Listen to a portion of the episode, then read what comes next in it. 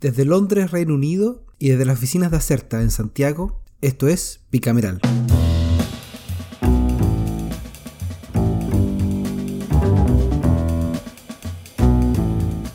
Hola y bienvenidos a Bicameral en modo mundialero. Eh, a pocas horas de haber terminado el partido eh, de tenis de Inglaterra contra Irán, 6-2. Eh, contento en este hogar, por supuesto, con el triunfo de la selección inglesa. Eh, fue un partido con harta historia previa acá. O sea, si eh, eh, va, a llevar el brazalete de capitán con la bandera de la comunidad LGBT, el One Love que se decía. Eh, pero la, la, FIFA presionó directamente al jugador diciendo que básicamente podía, podía tener podía arriesgarse una tarjeta amarilla, lo que no hubiera sido una buena, una buena noticia al principio del Mundial. Pero la comentarista de la BBC y ex seleccionada eh, eh, de la selección inglesa sí usó la transmisión y el equipo sí se arrodilló al principio como lo ha hecho en todos los partidos hace ya un par de años. Eh, y además el, el, equipo de Irán no cantó el himno, así que para los que creen que la política y el fútbol no se mezclan, creo que no han estado viendo ni fútbol ni política en los últimos 100 años. bueno, eh, esta tensión o espectáculo, que, la agenda de derechos humanos va a estar presente de seguro en todo el evento. Además, eh, hubo hinchas iraníes que enseñaron pancartas en, eh, apoyando las protestas. Así que tuvo todo esta inauguración. Y ayer la BBC aquí en Londres no mostró la, la ceremonia de inauguración, sino que mostraron un especial sobre la violación de derechos humanos y situación de los trabajadores migrantes antes del partido. Interesante el, ahí el, el, motivo. Pero vámonos a Chile y al Congreso. Y esta semana eh, que estuvo con un trabajo dominado por la tramitación de la ley de presupuesto, eh, a la que le quedan solo nueve días antes que se cumpla el plazo de fatal, el plazo fatal de despacho. Hemos conversado años anteriores la historia de cómo esto fue desde la guerra civil de 1891 que se viene estableciendo esto. Eh, pero no les voy a decir más porque está en nuestra lista de cosas el hablar de la Cámara de Diputados, que obviamente, como siempre, en la ley de presupuesto hay polémica, así que las vamos, a conversar. Y después vamos a tener un reporte de lo que ocurre en el Senado y el proyecto de la semana. Así que, mm, Ian McKinnon, ¿partimos con cuál? ¿Partimos con Senado, Cámara? ¿Por dónde partimos? Partamos por el Senado, pues, Javier. ¿Qué tal todo por allá? Eh, imagino que hay toda la onda mundialera ahí post triunfo los tres leones. Eh, así es, así es. Así que, bueno, vamos a lo que nos convoca. Eh, y déjame partir, como te decía en la cámara alta. Así que dejo a ti el reporte de, de la ley de presupuestos. Eh, en el Senado se trabajó la semana pasada, normalmente, eh, en comparación a lo que tú contabas en la introducción. dejémoslo hasta ahí, yo sé que vas a ir por eso. Así que quiero partir con la Comisión de Trabajo y Previsión Social, que el miércoles pasado retomó la tramitación del proyecto de 40 horas, cuyo nombre oficial siempre es menos sexy a veces, ¿eh? el que modifica el código del trabajo con el objeto de reducir la jornada laboral. El boletín 11179-13, he estado haciendo el seguimiento a este tema, sabemos que, que es un tema importante y, y, recordemos que estamos en la votación de la indicación que presentó este gobierno hace un par de meses ya, así que la comisión continuó esta, estas votaciones con la siguiente característica, se partió por las indicaciones en las que hay completo acuerdo en la comisión Así que técnicamente es como partido decidido desde antes, todas aprueban por unanimidad hasta ahora. Y, dejando obviamente las que son más complejas para el final. Pero ¿cuáles son las que se aprobaron la semana pasada? Paso a listar. Primero, se aprobó la modificación del artículo 22 del Código, del Trabajo para establecer quiénes, quiénes se eximirán del límite semanal de horas laborales. Atentos, pues, porque aquí importante, entre comillas, quedarán excluidos de la limitación de jornada de trabajo los gerentes, administradores y apoderados con facultades de administración. ¿ya? Lo siento mucho, bien. bueno, esa es la cosa. Eh, eh, dice que también podrán quedar excluidos los trabajadores que presten servicios sin fiscalización superior inmediata y aquellos que no ejerzan sus funciones en el local del establecimiento, como agentes comisionistas y de seguros, vendedores, viajantes, cobradores, técnicos de mantención, operadores de turismo y demás similares. ¿ya? Ellos también podrían quedar excluidos de esta, de esta norma. Otra de las indicaciones aprobadas eh, permiten que dentro de las 40 horas también se podrá ofrecer la opción de, a los empleados de trabajar 4 por 3 es decir, 4 días a la semana y 3 días libres. Creo que esta va a ser bastante popular. Eh, o sea, ¿dónde firmo? ¿Dónde firmo? fin de semana largo toda la semana. Yo firmaría, yo firmaría. Eh, respecto a hora extraordinaria, eh, se aprobó que las partes podrán acordar por escrito que éstas se compensen por días adicionales de feriado, ¿ya? pudiendo pactarse hasta cinco días hábiles de descanso adicional a- al año si es que tú acumulas muchas de estas de esta horas extra. No es malo. No es malo tampoco. Por eso están todos pasando con unanimidad, si hay todo aquí, no hay, no hay conflicto. Y respecto a- al Servicio Nacional de Capacitación y Empleo, más conocido como CENSE, se aprobó que puede ejecutar acciones de capacitación destinadas a empresas calificadas de menor tamaño, además de programas asociados a la gestión del uso del tiempo, inserción de herramientas tecnológicas y en general aquellos que permitan mejorar la empleabilidad. Así que eso por ahora con la Comisión de Trabajo y las 40 horas. Todavía Perfecto. estamos en la parte plana de la- del circuito, todavía vienen la- las cuestas, lo más difícil. Pasemos ahora a la Comisión de Salud, también de la Cámara Alta, que tuvo dos sesiones la semana pasada, martes y miércoles. Eh, y en la primera jornada, uno de los proyectos de ley abordado es uno bastante reciente, que es- se llama oficialmente que modifica el decreto con fuerza de ley número 1 de 2006 del Ministerio de Salud, que fija el texto refundido, coordinado y sistematiza- sistematizado perdón, del decreto Ya. ley 2763 de 1979, bla, bla, bla, bla, con el objeto de eximir del requisito de orden médica a quienes soliciten la realización del examen preventivo de mamografía. Ah, mira. Este es el boletín 15474-11 de los senadores Juan Luis Castro, Chaguán y Álvaro Irzalde y de las senadoras Loreto Carvajal y Claudia Pascual. Y un tema que quedó como comprometido, digámoslo así, tras la visita de la directora de la Fundación CARE, o CARE, eh, y ex Miss Universo, eh, doña Cecilia Boloco. Eh.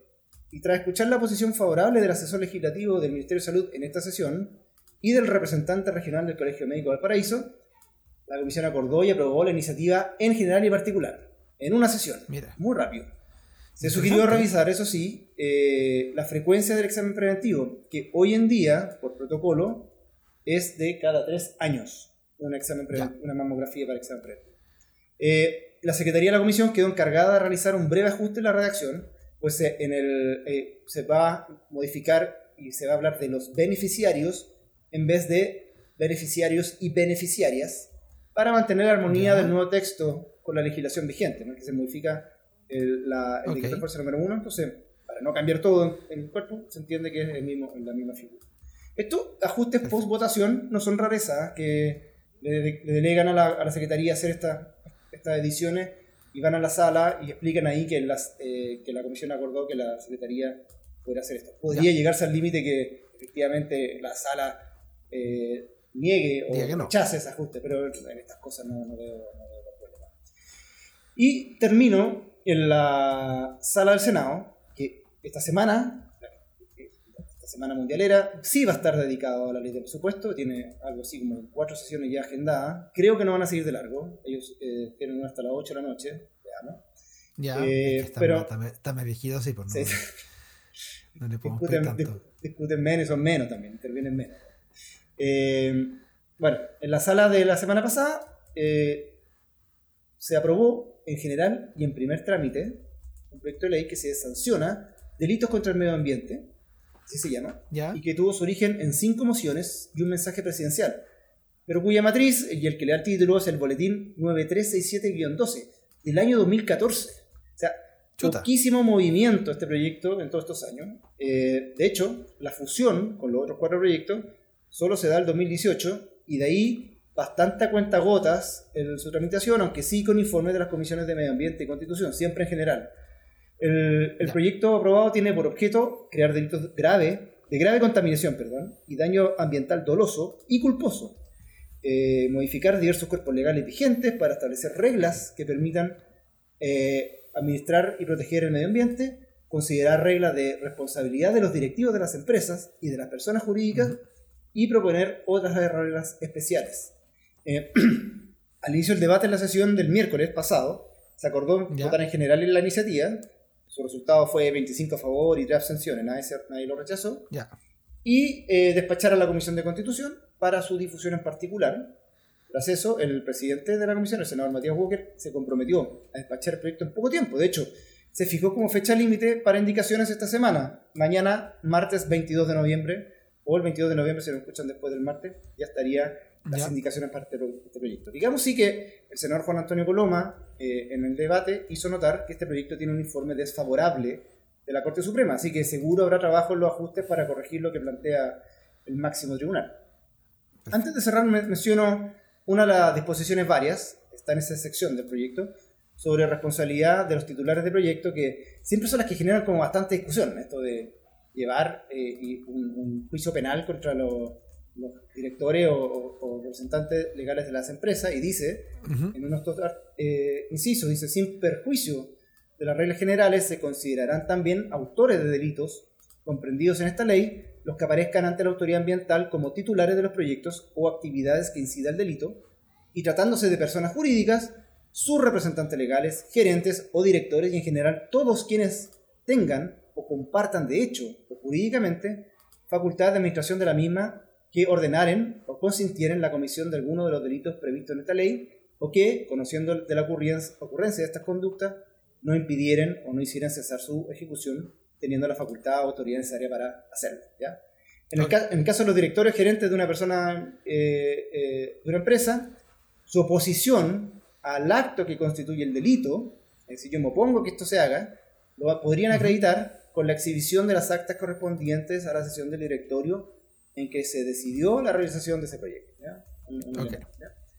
Dejo ahí el, el, reporte de lo que ocurrió en el Senado y nada, pues Javier, te dejo, te doy la palabra para que vayamos a la Cámara de Diputados y esas intensas eh, semana de trabajo alrededor de la ley de presupuesto 2023. Así es. Y, que todos los, y que todos los años tenemos tweets de los diputados después de 23 horas, después de 25 horas, 35 horas. Es como que, como que pelean. ¿Cuánto, ¿Qué año duró más la discusión, el debate? Eh, algunos, algunos peleando con que dejamos sin plata no sé qué. En fin. Ya.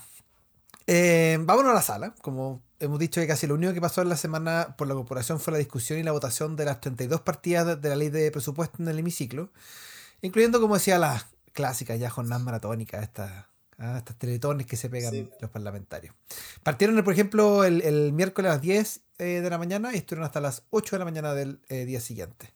Eh, hay un par de diputados que se están quejando que más encima después tienen que llevar a los niños al colegio. Así que, bueno.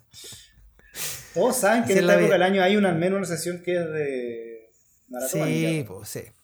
Digamos dos cosas. Eh, no olvidemos que el viernes 11 también, bastante tarde, la Comisión Mixta de Presupuesto aprobó y despachó su informe a la Cámara, eh, luego de haber firmado con el Ejecutivo este famoso protocolo, que es el, acuerdo en donde queda pues, escrito los compromisos en los diversos temas que asume el Ejecutivo eh, para que la comisión dé los votos que permiten aprobar las partidas, los que van desde eh, la evaluación de programas hasta revisar el financiamiento de políticas públicas o proyectos que estén en carpeta.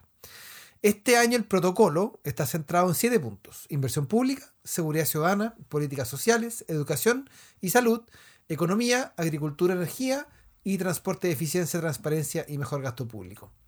Incluyendo, por ejemplo, el aumento del per cápita de la atención primaria, eh, que incorpora una indicación para fijarlo en 10 mil pesos. Con este protocolo, con este acuerdo que llegan eh, dentro de la comisión mixta con el Ejecutivo, se, presupone que la votación en las salas se puede hacer, porque en el fondo ese es el, núcleo que el, gobierno necesita o quiere pasar. Em, y, obviamente se negocia con, con las demandas de las distintas bancadas antes de que el trabajo que se llama, no es técnicamente prelegislativo, pero es como una especie de prelegislativo. Eh, antes de la discusión. Pre-legislativo eh, dentro del Congreso. Eh, claro, es como pre-proceso normal. Extra, extraordinario pre. Bueno, ahí tenemos que ver cómo, cómo lo va. Ok. Eh, no siempre esto funciona. y este año, obviamente, no aseguró que se aprobaran todas las partidas, como vamos a ver. Segundo, digamos que la discusión partió el lunes con la votación en general del proyecto, que se aprobó con 128 favores y 5 abstenciones, hasta ahí todo normal. Y después siguieron el martes con la votación de 11 partidas, entre otras la de Presidencia, la del propio Congreso, Interior, Ministerio de Economía y el CERVEL. Y de estas, Interior fue la que salió más magullada, perdón, porque se rechazó la glosa de gastos no permanentes. Estuvo 69 votos en contra. En donde la oposición eh, levantó algunas críticas, partiendo por declarar como insuficiente el reajuste 4,4% para el tema de seguridad. Recordemos también que el Congreso no puede aumentar el- la cantidad de recursos asignados a, un- a un ítem, a una partida o una glosa, solamente puede aprobarla o rebajarla o rechazarla, pero no puede ah, subirla. Entonces, si es que dicen que no es suficiente, no pueden proponer más, más plata. Es un reajuste 4,4% en tema de seguridad, indicando que eh, cuando uno revisa bien los datos, eh, solo sería en realidad un aumento de 1,7, lo que es todo un tema de discusión. eh, la moneda ha desmentido ese punto. También apuntaron a una cierta, una supuesta falta de conocimiento sobre los lineamientos del plan en contra del crimen organizado que no habría sido presentado ante el Congreso Nacional. Eh, estuvimos viendo al, al- al subsecretario de Prevención del Delito este fin de semana en hartas medios tratando de aclarar este punto. Eh, asumo que fue una reacción a este, a este rechazo. En contraposición, la sana sí declaró admisible varias indicaciones de parlamentarios que establecieron nuevas materias de uso de recursos asignados, los que perfectamente pueden ser declarados inconstitucionales si es que prosperan en el Senado, así que ten cuidado con eso. Recordemos que eh, eh, como lo- los congresistas solo pueden rechazar o disminuir Claro. eh, y nunca aprobar aumento, estos cambios de pueden interpretarse como aumento en un área y por tanto pueden ser declarados inconstitucionales. Acá fue el caso de las propuestas para proveer de asesoría y defensa jurídica gratuita en juicios a víctimas de delitos violentos o los recursos para arriendo de viviendas para el personal de carabineros, eh, un reajuste de las remuneraciones y para la adquisición de tecnología para la búsqueda de personas. Tan pronto se aprobaron, el ministro Marcel, como corresponde, hizo la eh, reserva de constitucionalidad, así que esto va a tener que ser visto por el Tribunal Constitucional si es que se aprueba por parte del Senado. Las 21 partidas restantes se vieron en la jornada que fue maratónica, la que le mencionaba de miércoles a jueves, y ahí estuvieron ah, áreas de amplio debate eh, como educación, trabajo, salud, agricultura, vivienda, obras públicas, desarrollo social. Y si bien no hubo rechazos de partidas, eh, sí se ocurrieron la reducción de algunos gastos o la eliminación de programas específicos en algunos ministerios, como el CGCOP, Agricultura y Cultura. Igualmente se rechazó el financiamiento del Instituto Nacional de Derechos Humanos. Por ejemplo, en agricultura, que fue una de las más cuestionadas, se rechazó la asignación de CONAF eh, eh, o una rebaja de mil pesos, eh, una luca, la transferencia al organismo internacional denominado el Fondo Latinoamericano de Arroces para el Riego. Chuta, ya. Así que nada ahí. Otras partidas rechazadas que han levantado ruido fueron los casi 15 mil millones de pesos para el Instituto Nacional de Derechos Humanos, la de Servicio Nacional de Patrimonio Cultural, que son 90 mil millones de pesos, destinados a una serie de instituciones colaboradoras, entre esas eh, Villa Grimaldi, la Fundación Frei Montalva, Londres 38, la Casa de la Memoria, la Fundación Patricio Elwin, la Corporación Estadio Nacional, Memoria Nacional, eh, la Fundación Salvador Allende, el Museo de la Memoria y los Derechos Humanos, entre otros. O sea, aquí un, un- fondo. Grande. Y ahí veíamos a diputados como el diputado de la carrera celebrando, Sí. o el, diputado Kaiser, le quitamos el dinero. Bueno. También hubo aprobación de indicaciones que no implican necesariamente cambio en el presupuesto. Y déjame darte un ejemplo. En medio ambiente se aprobó una indicación del gobierno para reponer los recursos de la asignación para calefacción sustentable. Ajá. En la partida del Ministerio de Desarrollo Social se aprobó una indicación para establecer una sanción vinculada a los fondos de desarrollo indígena que plantea un impedimento para acceder a beneficios pagados con dichos fondos a quienes sean condenados a penas aflictivas. Interesante. En salud, una de las partidas más grandes se aprobó, además, eh, una indicación presentada por el gobierno para entregar 6.200 millones de pesos para la renovación de- del eh, Hospital Clínico de la Universidad de Chile, que era parte del protocolo que Ah, mencionamos al principio. Así que hartas cosas buenas, malas por un lado para el otro. Pero ¿qué viene ahora? ¿Ya? Eh, sigue como tú mencionabas en el Senado. Va a partir esta semana en el Senado, el martes, mañana, para ser más precisos. Probablemente va a tener jornadas maratónicas, eh, no, no, no al nivel de la Cámara, por Claro. supuesto, como comentábamos, pero hasta el jueves a las 8 pm. Vamos a ver si lo consigan, pero, pero desde ya esperamos que haya eh, poco trabajo en las comisiones, o sea que van a estar enfocados en discutir esto directamente en la sala. Hay alguna citada dentro de hoy o mañana y eh, si la Cámara Alta revierte alguno de los rechazos de la Cámara, que es probable, lo más probable es que en algunos de estos rechazos, particularmente lo- los fondos que mencionábamos eh, a todas estas instituciones relacionadas, eh, se va a tener que abrir una mixta por un breve plazo porque todo tiene que estar despachado antes del martes 29 de noviembre. Si eso no ocurre, ¿qué pasa, Ian? Pregunta para la prueba. Ah, si eso no ocurre, volvemos al proyecto original presentado por el Exactamente. Ejecutivo. Sí, pero sería, Queda, se entiende por aprobado el proyecto claro, ejecutivo. sería una debacle política significativa. Sí. Yo creo que no va a ocurrir. Así es. La apuesta en No. todo caso será muy difícil. Pero bueno, eh, ahí, ahí siempre ese, que- ese Perdón, no, es un buen incentivo a, a llegar a acuerdo, esa, esa Sí. cláusula. Decía que más fácil que Irán le ganara a Inglaterra. Ya, dicho esto, es hora de pasar al proyecto de la semana. Mucho presupuesto por Sí. Así que voy con, de inmediato con la cortina de rigor, no me la pidan. Voy al tiro, al tiro.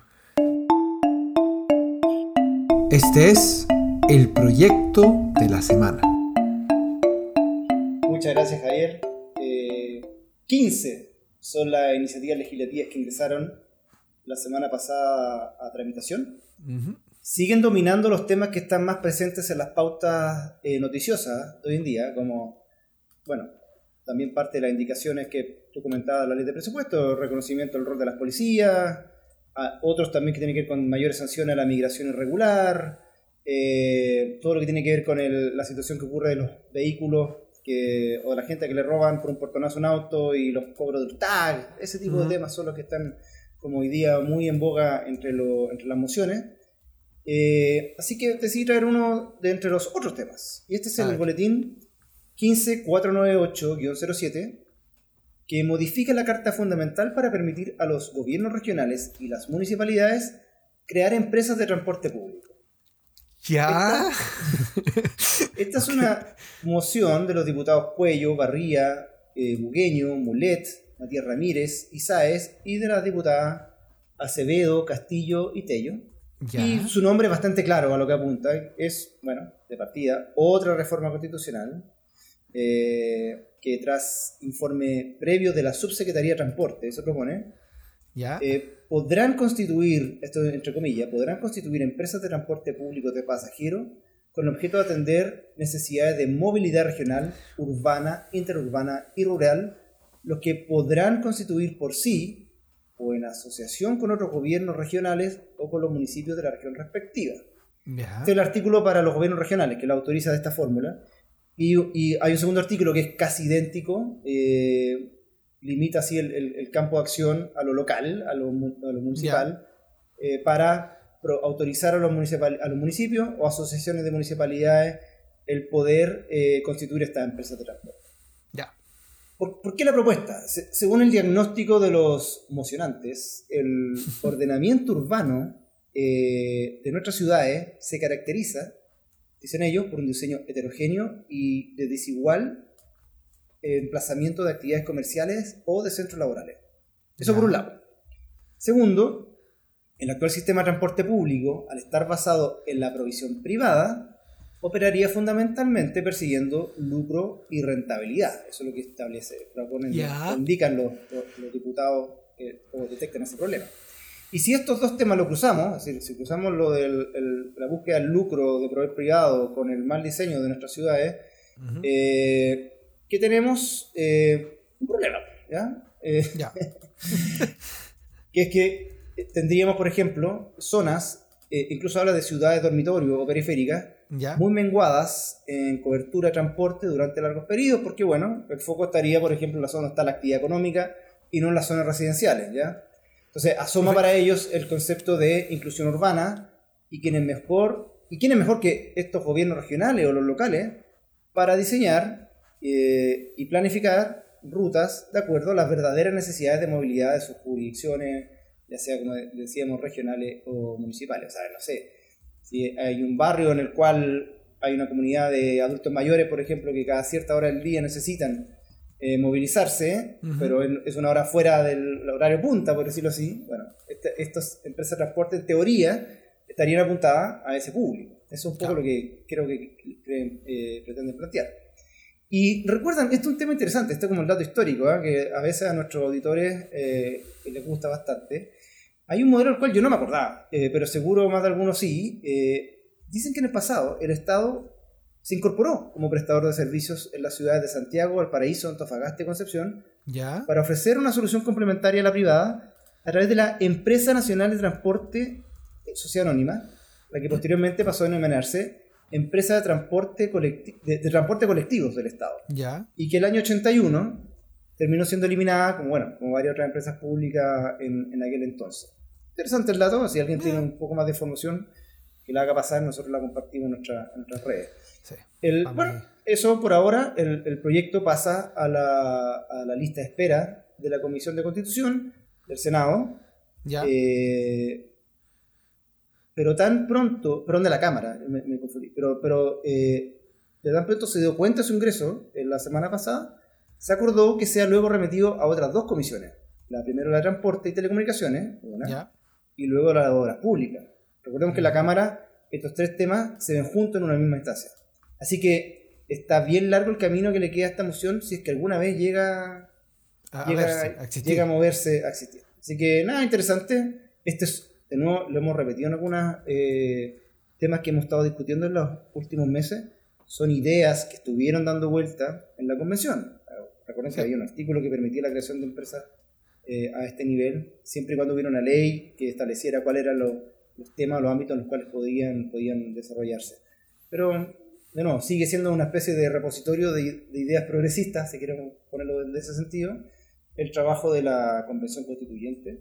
eh, que resulten y que sean aprobados otra cosa, pero eso está bueno. planteando. Y siempre la reforma constitucional tiene ese desafío adicional, que es el de recolectar, en este caso, un quórum más alto y, y con este Congreso tan eh, partido, digámoslo. eh, fragmentado, esa es la palabra. la fragmentado, palabra esa es la palabra del técnico.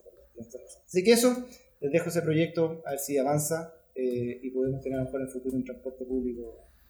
Público. Local, local, Local, público. eso. Público, eso, propiedad, público pública. Claro, y las zonas donde obviamente no hay hoy día eh, pasajeros. Eso sería como cobertura tipo. Mira, está bien. Ya, pues, estamos con eso. Dejémoslo y vamos a ver el siguiente partido que ¿cuál nos toca ahora. Eh, Estados Unidos Gales. Ahora viene Estados Unidos Gales, así que me tengo, me tengo que poner la otra, la otra camiseta de las islas es ir a, ir a mostrarla. Buena Ya. excusa para una pint. Sí, este, esta es una semana muy productiva para, para los que no les gusta el fútbol. Para el resto de nosotros es una semana muy lenta. Ya, que te semana. Chao, chao. Recuerden que Bicameral es un podcast de Acerta. La producción y conducción estuvo a cargo de Javier Sajuria y de quien les habla, Ian McKinnon. Y nuestro tema musical se llama Giacomo, de Mural Band, gentileza de Rodrigo Recabarren. Acerta es una consultora en comunicación estratégica y asuntos públicos. Para más información sobre sus servicios, visita www.acerta.cl.